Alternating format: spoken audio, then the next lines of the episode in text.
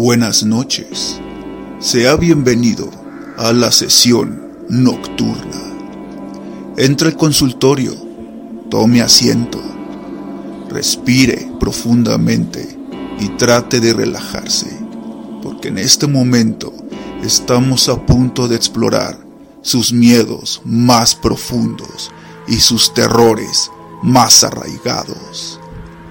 ¿Se siente usted preparado para conocer el mundo del más allá y de lo desconocido? Si es así, adelante. Comencemos con esta sesión nocturna. Programa conducido por Poeta de la Noche. Iniciamos. Octubre retembla con helado viento a los mortales huesos robando dulces sueños de aquellos inocentes que aguardan indebles. Bajo la conjura de repiquetes la noche más oscura se aproxima con su danzar de espíritus y diablillos mozalbetes. Con el sonar de la medianoche, llamad a aquellos cuyos huesos yacen bajo tierra y acatan presos con el apagar de velas y besos Alza vuelo sombra de los tiempos, recitar con velo sus cánticos profanos y reclinar áinico ante el vampiro ufano de los vientos.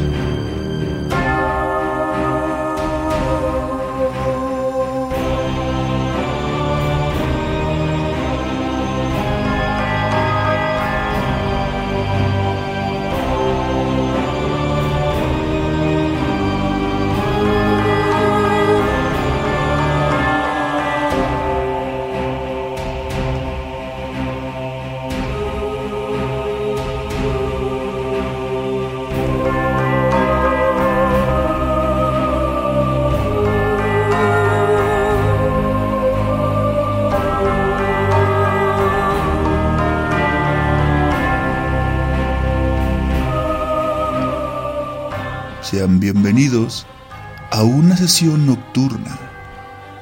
Aquí lo recibe su amigo servidor, poeta de la noche. Y en esta ocasión el diván va a recibir a una de las noches más prometedoras del año, la noche de Halloween. Y para ustedes les tenemos preparado un repertorio de historias de miedo para que puedan disfrutar esta noche de brujas reunidos con su familia, amigos o incluso solos. El primer relato que vamos a compartir con ustedes tiene relación con la noche de brujas, cual hará mérito el nombre de esta festividad y la presencia de las mismas brujas. Les dejo este relato que está basado en la revista Zona Siniestra. Es un relato que habla sobre venganza, una venganza macabra ocurrida en la noche de brujas durante una fiesta de Halloween. Permanezca con nosotros, acuéstase en el diván y escuche esta historia que va a disfrutar.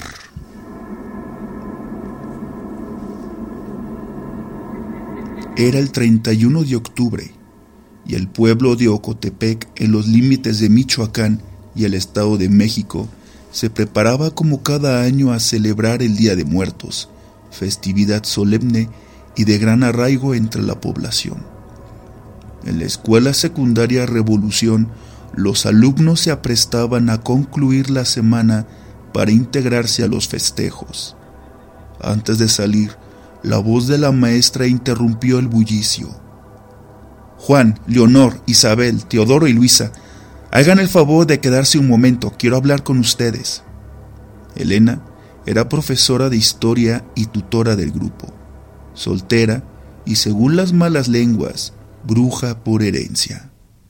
Su madre, doña Eva, era una anciana practicante de magia negra y también adoradora del diablo. Ella veía con recelo la profesión de su hija, que prefirió dedicarse a la docencia en lugar de continuar la tradición que por generaciones fue patrimonio familiar. Elena soportaba las recriminaciones e injurias de las madres de sus alumnos y el desprecio de las autoridades que la relegaban por su condición de hija de una bruja. La población entera le temía y no veía con buenos ojos que la hija de una adoradora del demonio educara a sus hijos, pero ese temor les impedía actuar. Motivada por su ira, la bruja Eva, como le decían en el pueblo, convenció a su hija de reunir a un grupo de jóvenes para celebrar una forma diferente las festividades. Quiero invitarlos, dijo Elena a los alumnos nombrados, a presenciar una verdadera noche de brujas. Por eso los elegí. Los invito a las 10 de la noche a reunirse en la casa que está junto al río, al borde de la carretera, y tendrán lo que han buscado. ¿Quieren? Pero por favor, no le digan de esto a nadie de nuestros planes. Los cinco afirmaron con algarabía. Después, uno a uno abandonó el aula sin hacer más comentarios. Elena y doña Eva tenían todo preparado para que aquella noche fuera inolvidable para los chicos. Tenemos que hacer que sientan pánico, angustia, que se mueran del miedo y que no la olviden jamás, le comentó doña Eva a su hija. Y Elena contestó, sí, esta noche jamás la van a olvidar.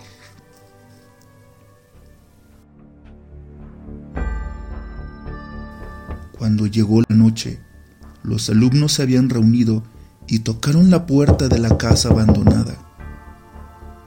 Cuando Eva abrió el viejo y desvencijado portón, se escuchó un rechinido atroz. Con voz cavernosa, la bruja le dio la bienvenida a los chicos. Bienvenidos a su inolvidable noche de brujas. Sin decir palabra, los invitados entraron a la maloliente vivienda que estaba en penumbras, iluminada apenas por grandes cirios negros. Al centro de la pieza había un círculo trazado en el suelo, un altar cubierto con franela roja y encima un libro viejo y gastado que dejaba ver símbolos y frases que no eran incomprensibles. Que comience la fiesta, indicó Eva. Los estudiantes no salían de su asombro y temerosos se tomaron de las manos mientras con voz baja susurraban entre sí. Nada de secretos. Hagan un círculo alrededor del altar y no salgan de él. Vean lo que vean y escuchen lo que escuchen, ordenó Elena. Ella se dirigió con su madre y le dijo, Todo está listo, madre. La bruja comenzó el ritual invocando al diablo. Los chicos no entendían nada. Parecía que la anciana hablaba en otro idioma, al tiempo que la flama de los cirios negros comenzaba a avivarse. Elena, sorprendida, trató de indagar cómo sucedió, pero de repente comenzó a sentirse mareada y de repente perdió la conciencia. Doña Eva comenzó a contorsionarse y empezaba a babear. De su boca salía un grueso y apestoso vómito. Juan, Leonor, Isabel, Teodoro y Luisa intercambiaron miradas asombrados y confundidos. Le gritaron a su maestra, pero ella no despertó. Doña Eva cayó a los pies del altar. Los chicos estaban asustados y vieron cómo el cuerpo de la bruja comenzó a incendiarse con la llama del cirio negro. Todo era confusión en la casa. Se escuchaban llantos y gemidos las ventanas estremecían con los truenos mientras escuchaba el ulular del viento. Nadie sabía qué ocurría. El fuego comenzó a crecer, pero una fuerza extraña impidió a Juan y a Teodoro a romper el círculo. Por fin, Isabel, Luisa y Leonor lograron soltarse mientras escuchaba una voz que exclamó, Solo muertos saldrán de aquí. gritaron desesperadas las jóvenes, pero Juan y Teodoro aún estaban petrificados. El fuego los devoró en cuestión de minutos ante la mirada incrédula de sus compañeras. Entre sollozos, las tres chicas gritaban desesperadas e intentaron escapar por las escaleras. Elena despertó de su estado de inconsciencia y sin comprender qué ocurría, corrió tras sus alumnas sin importarle que su madre estuviera atrapada en las llamas. Logró subir hasta encontrarse con las estudiantes. Luisa estaba fuera de sí, completamente histérica, y sus compañeras no la podían controlar.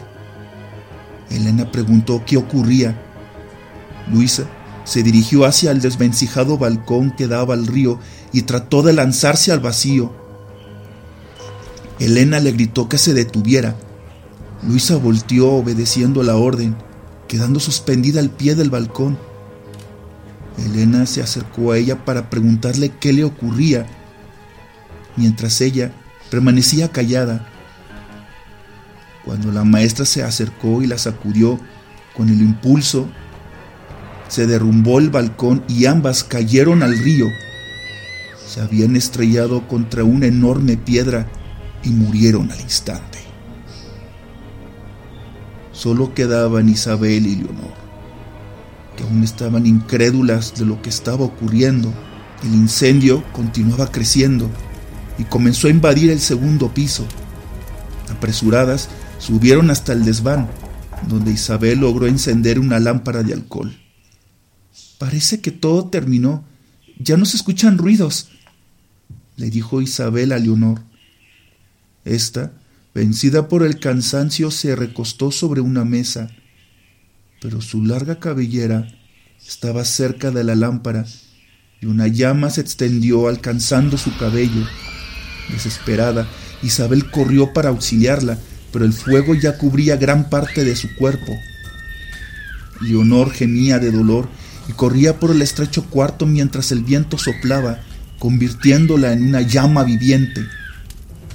En su angustia, Leonor corrió escaleras abajo. Isabel, desesperada, se arrojó al vacío.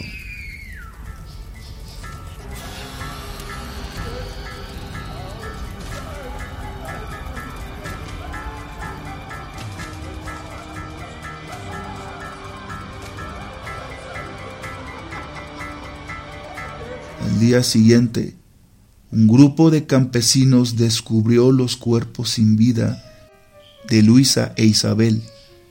De los demás, nadie supo qué ocurrió y no quisieron investigar más. Desde entonces, los pobladores cuentan que cada víspera del Día de Muertos se escuchan gemidos y lamentos de los estudiantes que nunca más volvieron de la fiesta mortal en su escondite, doña Eva agradecía al demonio por permitirle vengar a su hija de la burla de los ocotepenses. Tiempo después, en el pueblo de Arcelia, en Guerrero, todos se aprestaban a celebrar como cada año a sus muertos. En la secundaria Benito Juárez, una joven maestra reunió a un grupo de alumnos para invitarlos a celebrar una verdadera noche de brujas.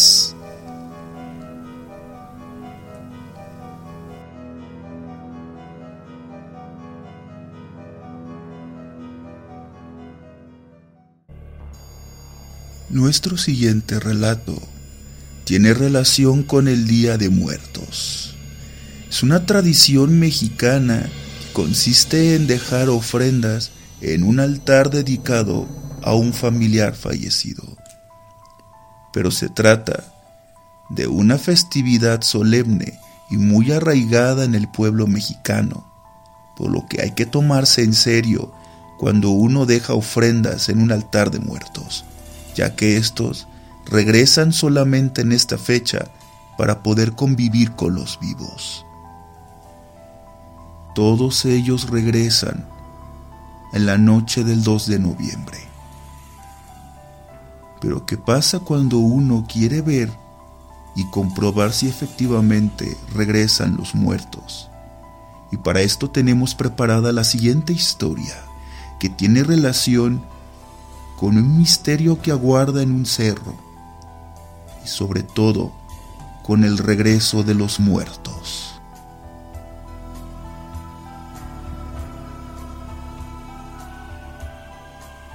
La historia es compartida también por la revista Zona Siniestra.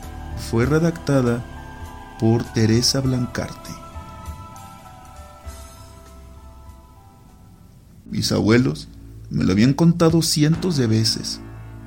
Por la ladera norte del cerro del Tecojote, a determinada hora de la madrugada, cualquiera que se encuentre por esos rumbos no sale vivo de ahí, o de plano vuelve a nacer. Así fue como desapareció un tío de ella, según me contó mi abuela.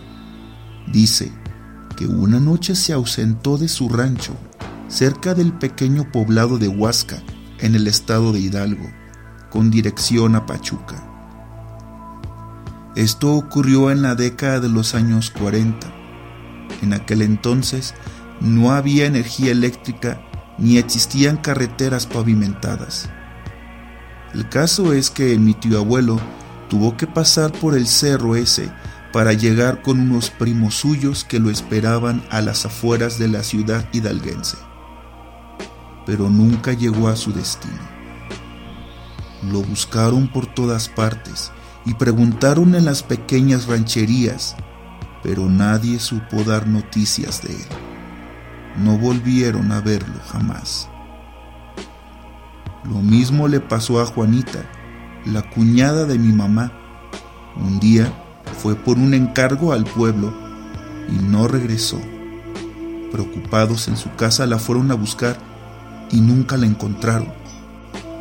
Decía mi abuelo que la gente del chico vio a la mujer en el mercado municipal.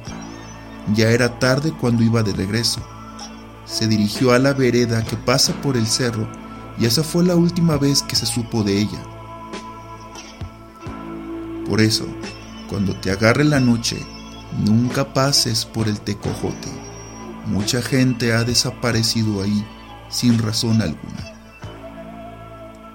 ¿Y qué le pasó a don Faustino, el viejito al que le dan ataques? Pregunté llena de curiosidad. El pobre quedó loquito en su juventud era bien parrandero y pelionero. Dicen que por andar de enamorado con señoras casadas se metía en pleitos. Una vez un hacendado lo retó a un duelo y se fueron los dos a con rumbo al tecojote, ya entrada la noche.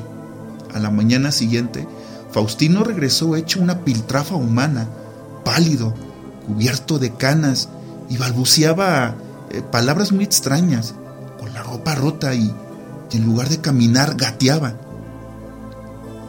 y mi abuelo interrumpió la plática. Y dicen que de repente se ponía a gritar como loco, se convulsionaba y no sé qué tantas cosas más. Desde entonces entendí por qué los habitantes de los alrededores siempre han hablado mal del famoso cerro del Tecojote. Sin lugar a dudas, ahí había algo. Mis compañeros de escuela y yo solíamos mirarlo desde lejos pero ninguno de nosotros se atrevía a acercarse a plena luz del día. La forma de este cerro es bastante rara. Asemeja el perfil de una cara gigantesca, cuya nariz parece la de un tecojote, por eso el nombre. Decían que en la parte norte hay una cueva que lleva al interior del cerro. Es refugio sobre todo para la parvada de murciélagos que durante la noche salen a cazar su habitual alimento. Lo cierto es que la ruta más corta para llegar a Pachuca a pie es pasando por ese cerro.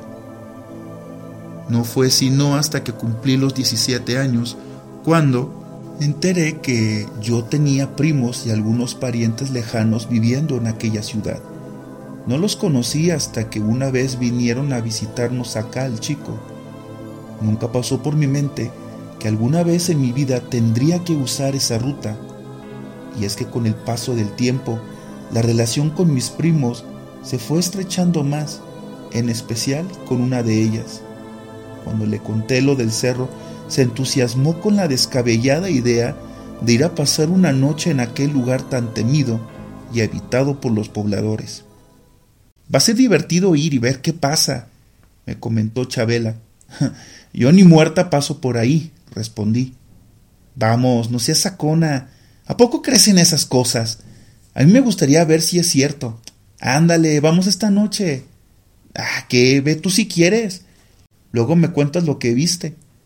¿Te imaginas encontrarte con una bruja o algo así?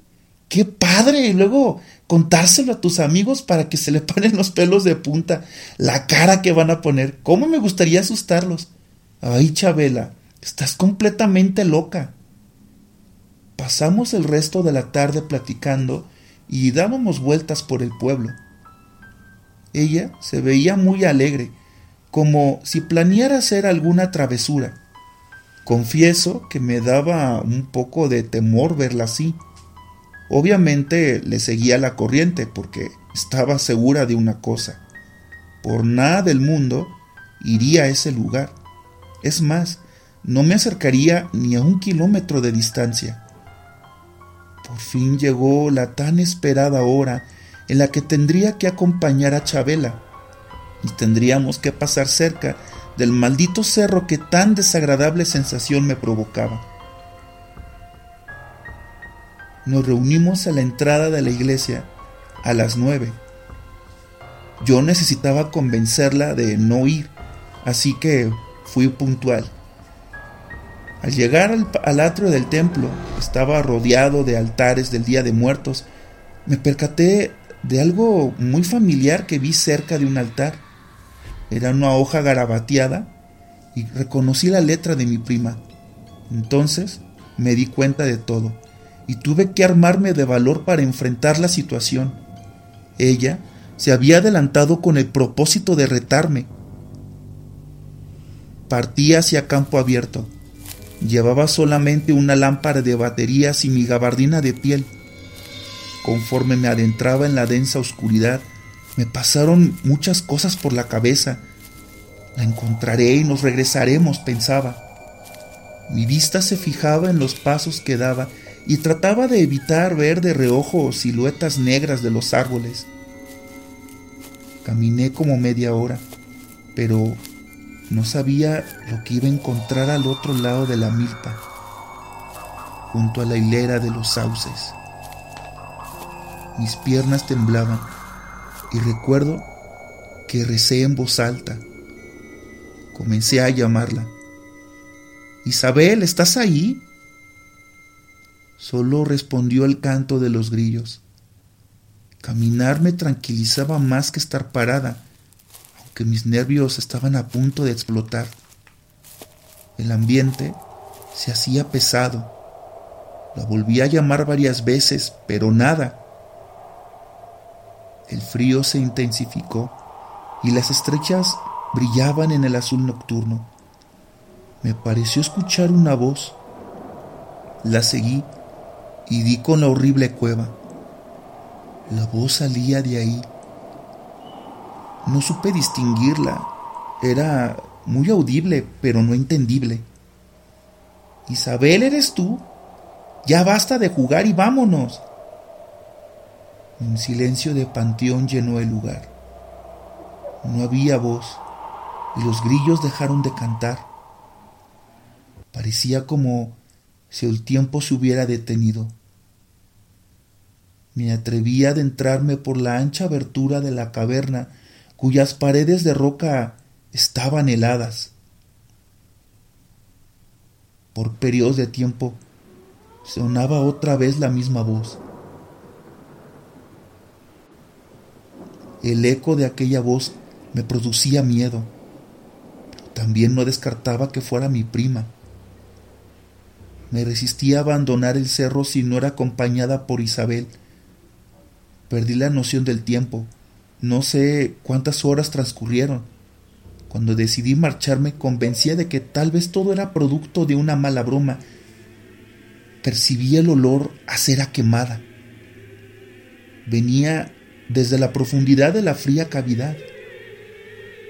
No cantaban, vocalizaban larga y desgarradoramente. Fue horrible escucharlos. Llena de pánico me oculté tras de una roca. Después, decenas de personas cubiertas con chales, capuchas, sombreros, desfilaban lentamente portando un cirio encendido. Salían de las sombras arrastrando los pies. Se dirigían afuera. El último de ellos traía un velo de encaje blanco y un vestido largo.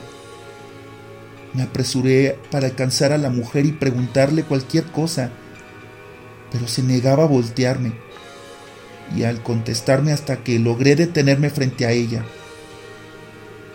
El horror se apoderó de mi alma al descubrir no a un ser humano, sino a un esqueleto con restos de cabello y carne ensangrentada adherida a sus huesos.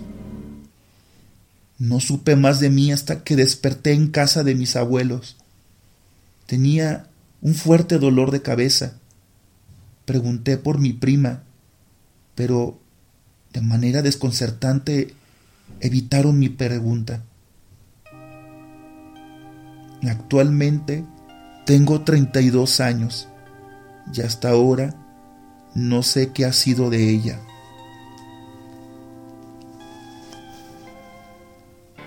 Tenemos con ustedes el último relato de esta sesión nocturna, en especial de Halloween. Con motivo también de Día de Muertos, la festividad se extiende no solo en las casas, también en los cementerios.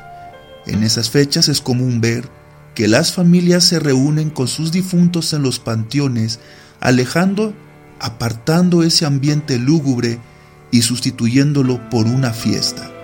Comida, música, bebidas alcohólicas y diversión. Todo esto llena los panteones. Pero alguna vez has intentado quedarte en uno de noche, en Día de Muertos? Este relato te compartirá la experiencia de un chico y su encuentro que tuvo el Día de Muertos en estos lugares. El golpe de viento helado y otoñal se detiene sobre el Panteón de Dolores en la Ciudad de México. Los niños vienen disfrazados de brujas, monstruos y fantasmas piden su calaverita a los transeúntes. Ríen contentos cuando alguien les regala dulces o unas cuantas monedas. Pero hay otros que no ríen. Es el caso de José, un niño de 10 años. Él no tiene apellidos, ni padres, ni hogar. Vive con otros niños debajo de un puente peatonal. Casi todo el día lo ocupa pidiendo dinero con el que compra un poco de tiner para olvidarse de su soledad. Suele ocultarse para inhalar en el Panteón de Dolores, donde una ráfaga de viento siniestro hace más tenebroso el lugar. José salta a la barda del panteón.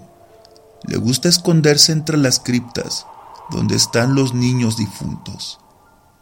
Se entretiene viajando con los angelitos panzones hechos de mármol y yeso.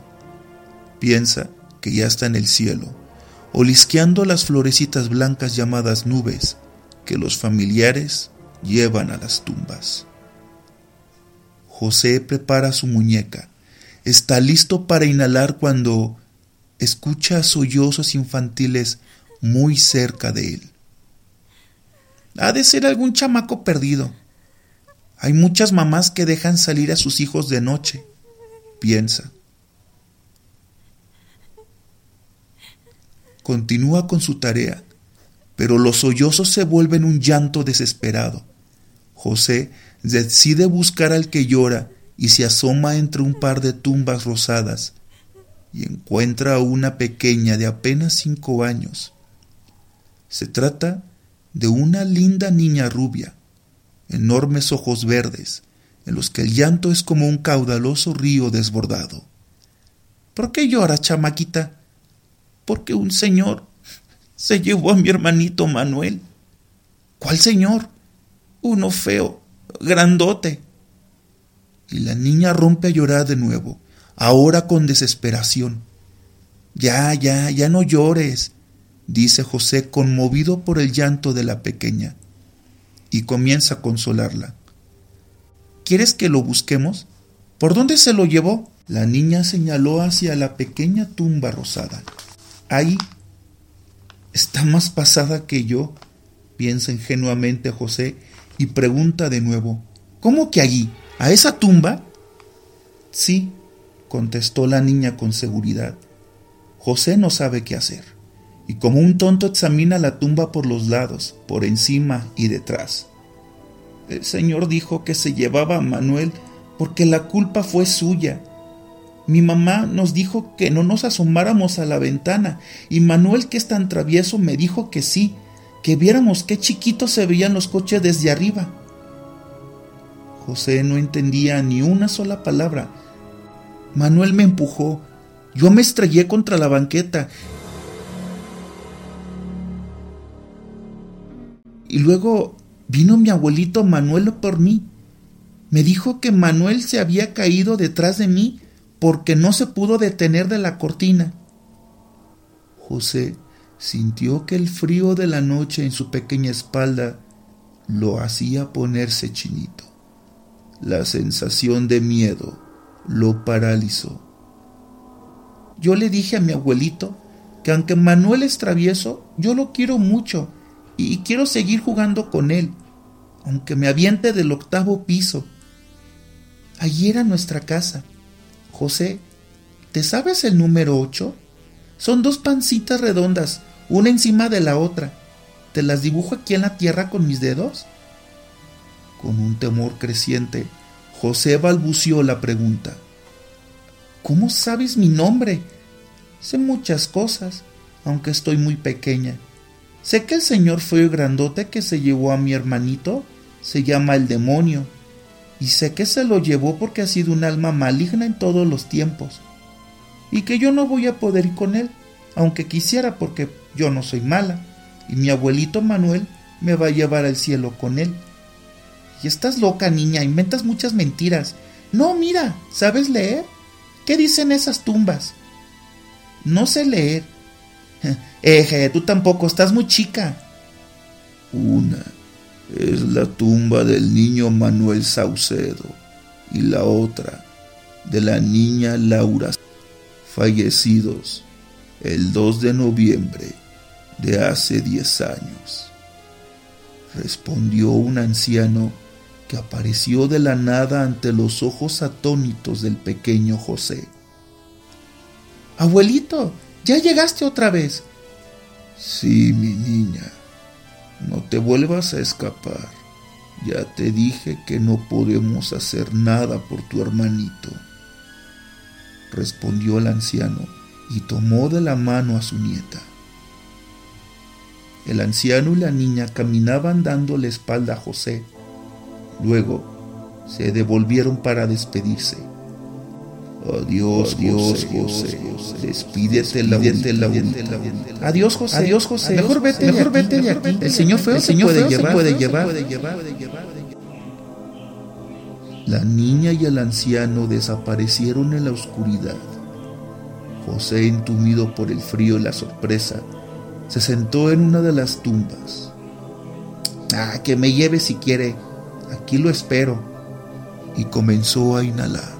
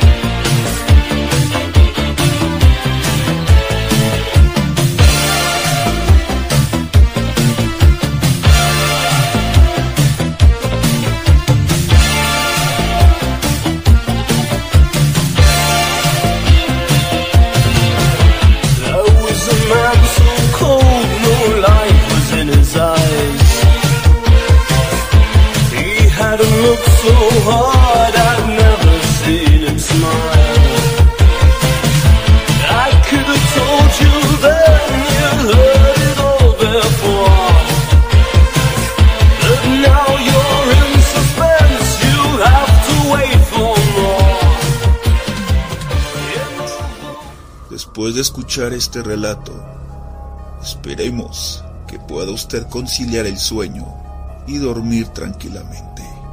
¿O sí? Lo espero aquí en mi consultorio, en nuestra sesión nocturna, los jueves a la medianoche. Le deseo buenas noches. bueno, si es que puede descansar.